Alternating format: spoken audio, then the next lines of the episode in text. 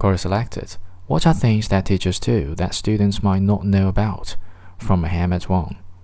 I had a drop dead gorgeous English teacher in high school who would, at the final bell, run down the steps of the main entrance to the curb, throw her leather bag of books and paperwork into the back seat, and leap into the front seat of her boyfriend's red Mustang convertible without opening the door.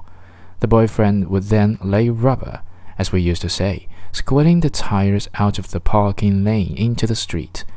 What our teacher and her boyfriend did when they got to wherever they went was the subject of endless painful speculation on our part.